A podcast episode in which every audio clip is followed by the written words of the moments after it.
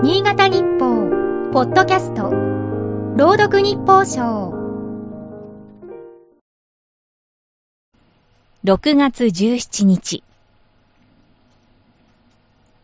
青黒く輝く板を至るところで見かけるようになった。太陽光発電のパネルである。広大な敷地にびっしりと設置したメガソーラー発電所は県内各地にある。住宅や公共施設、事業所の屋根にも設置するケースが随分増えた。再生可能エネルギーの固定価格買取制度が始まった。2012年から急速に普及した。その多くは30年代後半に寿命を迎える見通しというから、廃棄パネルの処理が課題になる。そう思っていたら、再利用する試みが随分広がっているようだ。例えば、脱臭システムへの活用だ。パネルから出るガラスを粉砕し、多孔質ガラスを作る。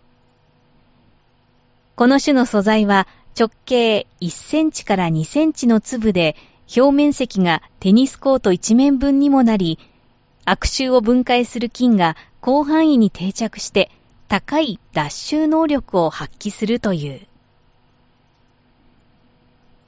ガラスを砂のように加工して除草剤や反射剤として活用する取り組みもある。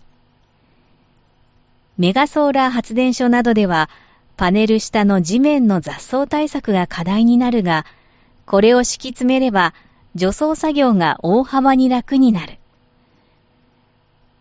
裏表の両面で発電できるパネルなら、太陽光を反射して発電効率もアップする。先日の本誌、大人プラスが民間企業による大量廃棄時代を見据えた動きを伝えていた。国も4月末に専門家会議を立ち上げた。リサイクルに関する法整備の必要性などを検討するという。産業も暮らしも持続可能な仕組みを整えなければ立ち行かなくなる。太陽光は再生可能なエネルギーだという。ならば、発電装置も再生可能であってほしい。今日の日報賞は、FM 柴田、富高由紀が朗読しました。